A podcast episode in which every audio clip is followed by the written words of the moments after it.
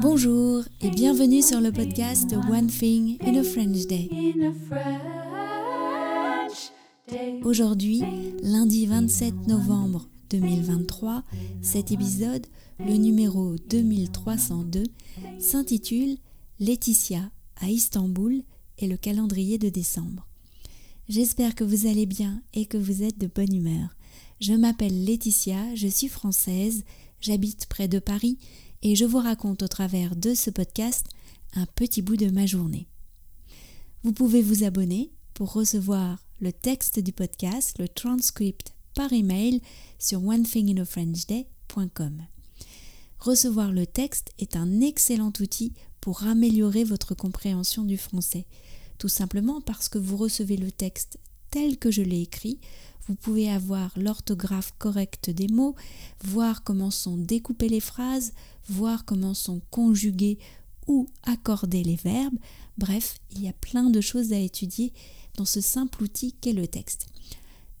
Le texte seul est à 3 euros par mois, mais vous pouvez aussi vous abonner à la version enrichie pour donner une autre dimension au texte que vous écoutez grâce à des choses que j'aime bien vous faire remarquer, comme des tournures de phrases utiles, ou bien du français naturel, vous donner quelques explications culturelles autour de ce que je dis.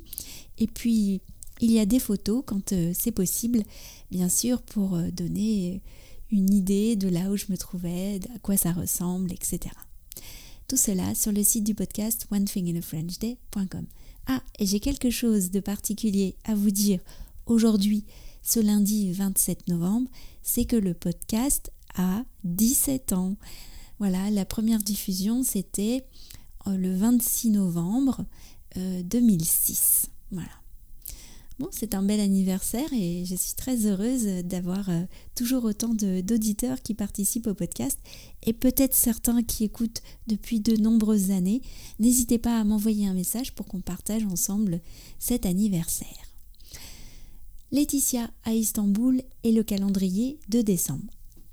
Je rajoute encore quelque chose avant de commencer, c'est un grand bravo à tous ceux qui ont répondu à la question à propos du verbe atteignon pour savoir quel était son infinitif et le temps auquel il était conjugué.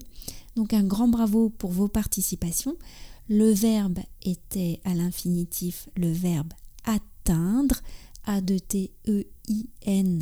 d t e i n d r -E, à ne pas confondre avec le verbe attendre, et il était conjugué à l'imparfait. Je reprends. Bon, la nouvelle a l'air à peu près sûre maintenant. Je vais partir à Istanbul du 14 au 18 décembre. Est-ce que c'était prévu? Eh bien, pas vraiment.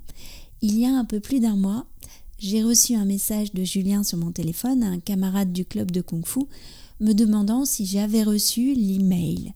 Je regarde mes mails et je trouve un courrier de la Fédération de Kung Fu me faisant part de ma sélection au premier championnat d'Europe de Kung Fu traditionnel. Un autre message arrive sur mon téléphone, cette fois d'Alistair. Tu vas au championnat? Mon premier réflexe a été non, parce que le délai était court, les frais importants, et que c'était déjà une super blague que je me retrouve championne de France.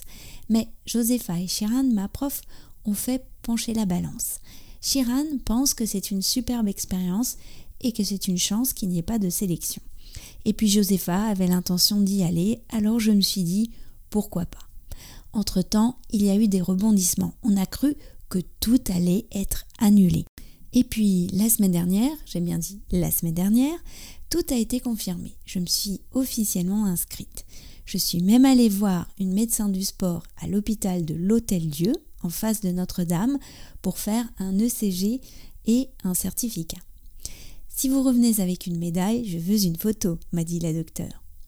Entre-temps, nos entraînements se sont intensifiés. Dans mon cas, j'ai de la chance, car mon enchaînement main nue est trop long pour le temps réglementaire de la compétition d'Istanbul, qui est de 1 minute et 20 secondes maximum. La prof l'a coupé en deux. Mais je dois quand même accélérer. Reprendre le sabre alors que je travaille l'épée depuis juillet n'a pas été simple non plus. Cependant, je vais avoir l'occasion de mettre tout ça en pratique avant Istanbul car ce samedi a lieu une compétition nationale à Paris. Cette semaine, c'est aussi le lancement du calendrier de décembre. Celui de l'année dernière était musical, celui de cette année sera différent. Il rejoint les épisodes que nous avons préparés avec Anne-Laure, sous la pluie.